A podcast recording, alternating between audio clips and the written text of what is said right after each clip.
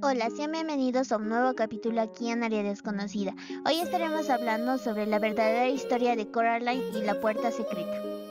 Coraline y la Puerta Secreta es una de las películas para niños más oscuras que hay, pero más perturbadora que la cinta es la verdadera historia que se esconde detrás. Resulta que Coraline sí existió y su trágico destino sirvió de base para relatos, leyendas, libros y desde luego la película de animación dirigida por Henry Selick de 2009.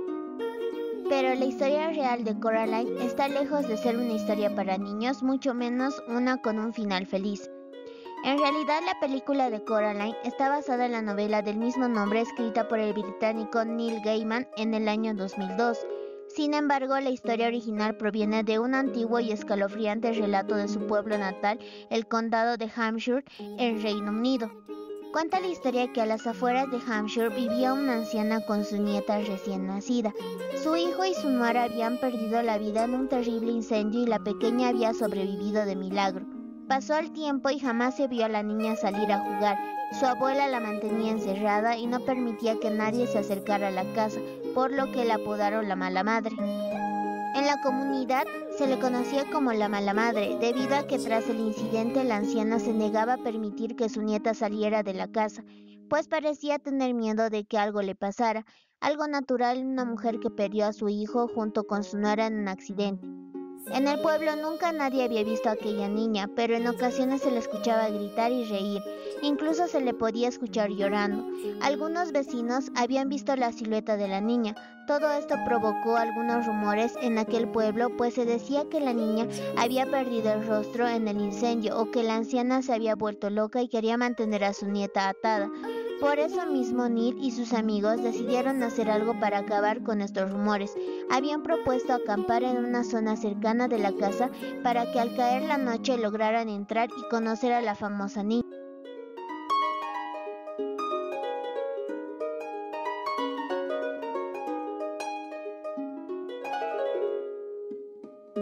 Neil y sus amigos siguieron con el plan hasta que entraron en la casa. Aunque tenía miedo de meterse en problemas, optaron por aceptar el desafío y entraron en ella. La casa de la anciana tenía un olor peculiar a casas viejas. También pudieron observar prendas pequeñas que confirmaban que ahí estaba la niña. Decidieron buscar el cuarto de la niña y para su asombro lo lograron. A la primera puerta que abrieron, pero se llevaron una gran sorpresa cuando se dieron cuenta que en aquel cuarto había una cuna en lugar de una cama. Y según las historias de la niña, eh, por lo menos debería tener 10 años. Los niños se acercaron y dentro de la cuna parecía haber un bebé. Los niños gritaron al descubrir el rostro de la niña, pues nunca imaginaron que en la cuna estaría descansando el cuerpo de la niña calcinada. Resulta que en aquel incendio también falleció, pero la abuela no quería aceptarlo, por lo que conservó el cuerpo y le añadió botones en donde deberían ir los ojos. Además de eso, agregó costuras en la boca. La anciana fue enviada a un centro de rehabilitación en donde sería tratada, pues en la casa fueron encontrados libros con todos los datos de los niños del pueblo. La anciana desesperada pedía una muñeca, pues aseguraba que dentro de ésta se encontraba el alma de su nieta y que buscaría la forma de pasar su alma a un niño del pueblo. Ahora que conoces la verdadera historia detrás de Coraline, dime qué piensas al respecto.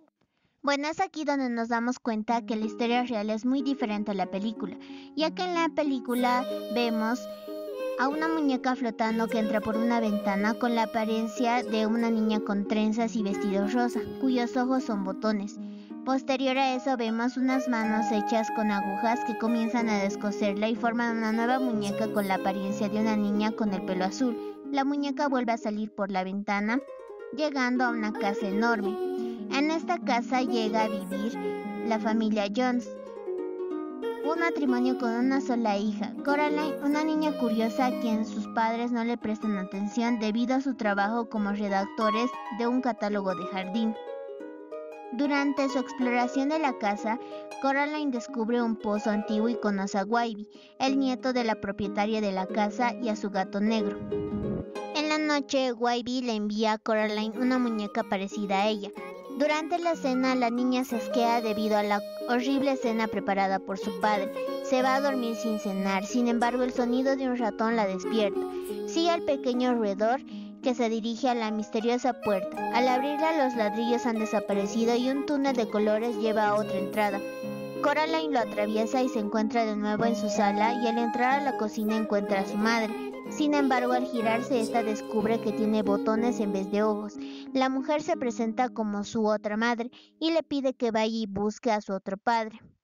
Coraline conoce al otro padre, quien le canta una canción en su piano, el cual maneja con unos guantes mecánicos. Después se van a cenar, donde Coraline descubre que la comida es deliciosa y que sus padres siempre están al pendiente de ella. Después de cenar, los otros padres la llevan a un hermoso dormitorio. Cuando despierta de lo que resultó ser un sueño, está de vuelta en su verdadera casa. En la noche, Wybie le envía a Coraline una muñeca parecida a ella. Durante la cena, la niña se asquea debido a la horrible cena preparada por su padre. Se va a dormir sin cenar, sin embargo, el sonido de un ratón la despierta. Sigue al pequeño roedor que se dirige a la misteriosa puerta. Al abrirla los ladrillos han desaparecido y un túnel de colores lleva a otra entrada. Coraline lo atraviesa y se encuentra de nuevo en su sala y al entrar a la cocina encuentra a su madre. Sin embargo, al girarse esta descubre que tiene botones en vez de ojos. La mujer se presenta como su otra madre y le pide que vaya y busque a su otro padre. Coraline conoce al otro padre, quien le canta una canción en su piano, el cual maneja con unos guantes mecánicos. Después se van a cenar, donde Coraline descubre que la comida es deliciosa y que sus padres siempre están al pendiente de ella. Después de cenar, los otros padres la llevan a un hermoso dormitorio. Cuando despierta de lo que resultó ser un sueño, está de vuelta en su verdadera casa. Y bueno, esa fue una pequeña parte de lo que trata la película de Coraline y la puerta secreta. Nos damos cuenta que es muy diferente a la historia real que les conté al inicio de este podcast. Y bueno, espero que les haya gustado. Los invito a ver esta película, la verdad es que es muy interesante y muy bonita. Y con esto yo me despido, hasta una próxima oportunidad.